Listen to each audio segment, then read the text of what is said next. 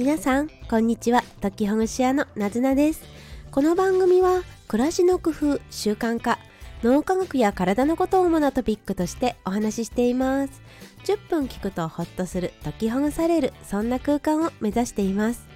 皆さんが工夫なさってること感想などをコメントや TwitterX でお待ちしています。はい、おはようございます。こんにちは。1月8日、祝日の朝ですね。皆さん、いかがお過ごしでしょうか ?3 連休の方は今日が最終日のお休みの日ですね。そして、成人の日ということで、新成人の皆さん、おめでとうございます。また、20歳の方々、節目の年を感じますよね。どうですか？どんな感じですか？今日、またはね、昨日などに、二十歳の集いであるとか、えー、新成人の集いが開かれたようなところもあるでしょうしそういう会場に出られた方もいらっしゃいますよね。特にセレモニーに出席してなくっても、あ今年から18歳なんだな、選挙権があるな、とか、あ20歳なんだな、節目の年だな、とか、いろいろ感じるところがありますよね。どうぞ楽しくそして充実した1年間そして大人の時間をお過ごしください。はい。でそうですね。今年2024年は元日から能登半島の地震があったりそれに続く飛行機事故が起こってしまったりなど様々な事件事故がありましたね。あるいは海外でもテロのようなことがあったりなどまだまだこう動乱が続いているような感じがしています。そしてそのようなニュース映像を見ているとなんだか気持ちが塞いでしまったり自分にできることがなんだかないなっていうような無力感に襲われるような方もいらっしゃるかもしれません。今日は暮らしの工夫といった内容よりも私が思うことやメッセージのようなことをお伝えしたいと思います、えー、今日お話ししたいことはですねタイトルはまだ仮のタイトルなんですが、えーと、人を助けるためにもまず自分が元気になろうというようなことをお伝えしたいと思います。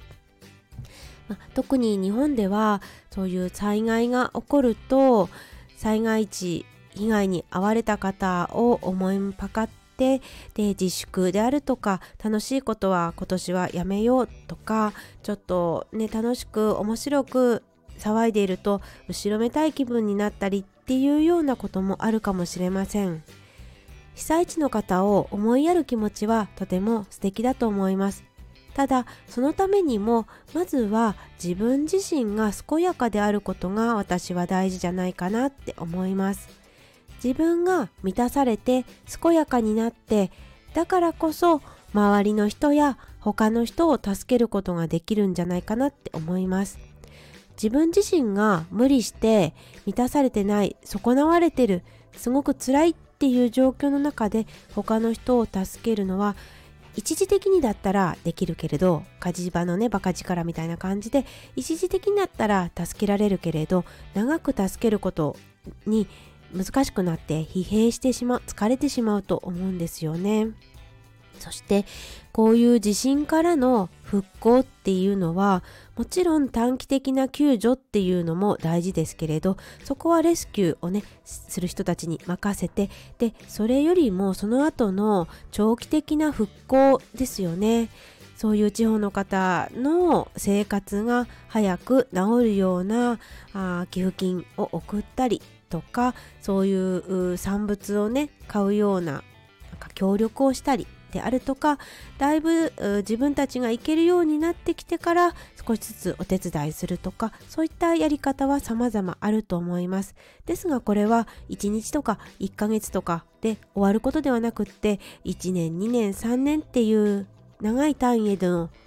支援がね必要になってくるかと思います。そのためにもまずは自分自身が支援できるような助けられるようなそんな健やかな気持ちと体を作るっていうことが大事なんじゃないかなっていうふうに私は思います。そして、まあ、そうは言っても今この不安な気持ちであるとかあなんかねこう何かをしたいなっていうところはどこに振り向ければいいのかっていうことで言うとそうですね。私だったらまず自宅や職場の安全確保地震が起きた時のための安全確保っていうことをするかなっていうふうに思います。例えばうんまあ、備蓄品を揃えるのも大事なんですがそれ以上に大事なことが自分の身がねあのすぐに押しつぶされてしまうような地震の揺れで押しつぶされてしまうような状況を防ぐっていうことですね。自宅だったら特に寝る場所寝室には落ちてきそうなものを置かないであるとか家具はしっかりと固定するっていうことが大事だと思います。賃貸住宅で壁に穴を開けられないという方もいるかもしれませんがここはもう敷金を払うぐらいの気持ちで大家さんとも相談してある程度固定をする方が私はいいんじゃないかなって思います。あるいは勝手にあの固定の器具をつける前に大家さんに相談してもう最初から固定するってでそれを現状回復には入れないとかそういうような相談をするっていうことも大事なんじゃないかなって思います。大家さんにしても多分住んでる方が大変な被害に遭うなんてことはもちろん求めていないのでむしろねあの住んでいる方には部屋を貸してる方にはなんとか無事で生き残ってほしいと思うはずでしょうからその辺りのことってこういう危機感がねこうみんなが差し迫ってると思う時こそいろいろとね対策を打つとかそういうことをしてみるといいんじゃないかなっていうふうに思いました。寝ているところ寝室の安全確保ですね。でそこができたら寝室以外の部屋でもできるだけ家具が倒れてこないような固定をするであるとかクッション材を入れるとかと高いところに落ちてきて割れるようなものを置かないようにするっていうような工夫をいろいろしてみてください。これって今100均100円ショップにもいろんなグッズがあったりします。ホームセンターにもいろいろあります。さっきも言ったようにこういうみんなが危機感を持っている時はいつも以上に防災グッズなども十分に置いてあるでしょうからいろいろ見てみてください。そして持ち出し袋や備蓄品も大事ですね。で、えーと、その前にお伝えすると避難所にみんなが避難しなきゃいけないわけじゃないんですね。で避難所っていうのは自宅にいるのが危ない人が避難所に避難するのでで避難所に逃げられる人のキャパシティっていうものも限られていて住民の人みんながその避難所に行けるわけではないので自宅に残れるのであれば自宅に残れた方が良いですね。じゃあその自宅に残れるかどうかっていうことで言うとその災害でそこの家に残っていて命を奪われそうであったりとか怪我をしそうっていうような状況じゃないかどうかっていうようなとこの判断になります。これはあの事前にむしろね判断しておいた方がいいかと思うので地震っていうことで言ったらその家が1982年以前に建てられたかつまり古い旧耐震基準かどうかっていうところが一つのポイントになります。で今言ったあ1982年以前であればそこの後で耐震性の補強をしているかどうかですね。もし補強をしていて住み続けられそうだっていうことであれば住むことができますしそうではなくって旧耐震基準であれば家の中に残っていると余震であの本震でもし大丈夫であったとしても余震で家が潰れてしまうっていうこともありえます。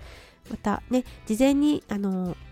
旧耐震基準の家に自分が住んでいるっていうことが分かっているのであればあ地震の時はかなり危ない状況になるので外にあの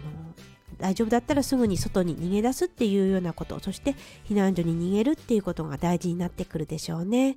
であるいは今は地震の倒壊の話をしましたが同じ地震で言っても津波を受ける地域なのかどうかっていうことですね。で津波を受けるような地域の方はもちろんあのそこでとどまらずすぐに外に逃げるあ、えーと、その揺れが収まってからすぐにあの外に逃げてできるだけ高台あるいは高台がない場合にはビルなどの高い建物に逃げるということになりますよね。でこれもあらかじめ自分がどこに逃げるのかっていうことはハザードマップを見ながら考えておくといいと思います。旅行中であってもこの時どこに逃げたらいいかなって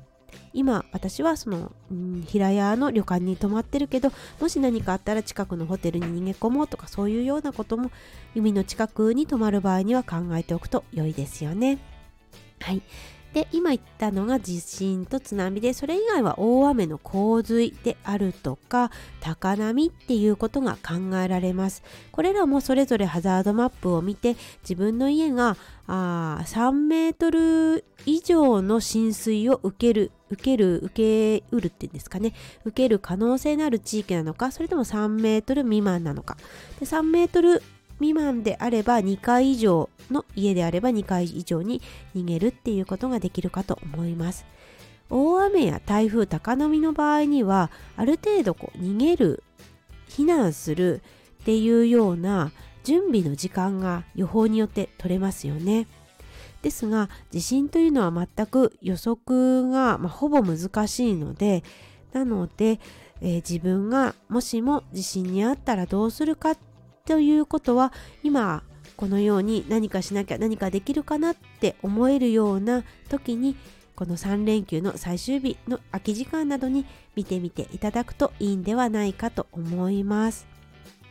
ちなみに私の家で言うと家そのものはかなりあの耐震としてはしっかりしているので避難所には基本的にはあ避難しないようにしようと思ってます。よっぽど何か家が倒壊しそうであるとか液状化現象が起こってしまったであるとか火事に見舞われそうだっていう場合には避難所に逃げようと思いますがあそうでない場合には自宅避難にしようと思っています。でそれはねあもう一つ追加で言うとペットを飼っているっていうこともあるんですよね。ペットを飼っているとペットはその避難所によって避難所のルールがあるので、まあ、様々なのですが避難所にペットを持ち込んでも持ち込むって言い方もねちょっとねペット愛好家の方には あのグッとくるところがあると思うんですけど、まあ、そのペットを持参する時にも一緒に寝るような場所に持ち込むことはおそらく大体の避難所はできないと思うんです。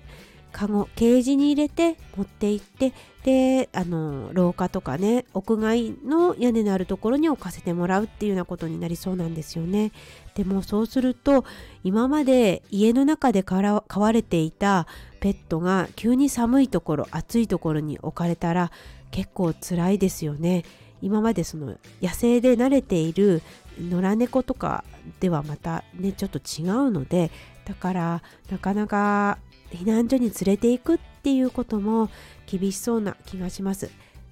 またペット以外にも高齢者であるとか、うん、小さなお子さんを育あの育てているお家の方は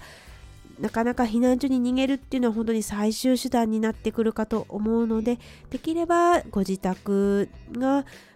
ちゃんとねあの耐震補強をするであるとかそういう家に一時的にでももしできるのであれば引っ越すとか、まあ、そういったことを今後考えていくといいんじゃないかなっていうふうに思いました。はい。今できることっていうと自分自身が自分の予防をすること地震の準備をすることそして自分自身が健やかになること。これが今後のためにも今後の長い復興のためにも大事なんじゃないかなって思いました。ご自身のねあのー、自分のことを健やかにするには自分のやりやすいやり方でやってもらえればとは思うんですけれど、まあ、ヒントとしてはストレッチとかヨガとか深呼吸をする瞑想をするであるとか思いっきり走るとか無我夢中になるようなことをしてみる。っていうようなこともいいんじゃないかなって私は思いました。はい。では今日は地震やその対策のこと、そして心構えについてお話ししました。今日も最後まで聞いてくださりどうもありがとうございます。またお会いしましょう。なずなでした。またね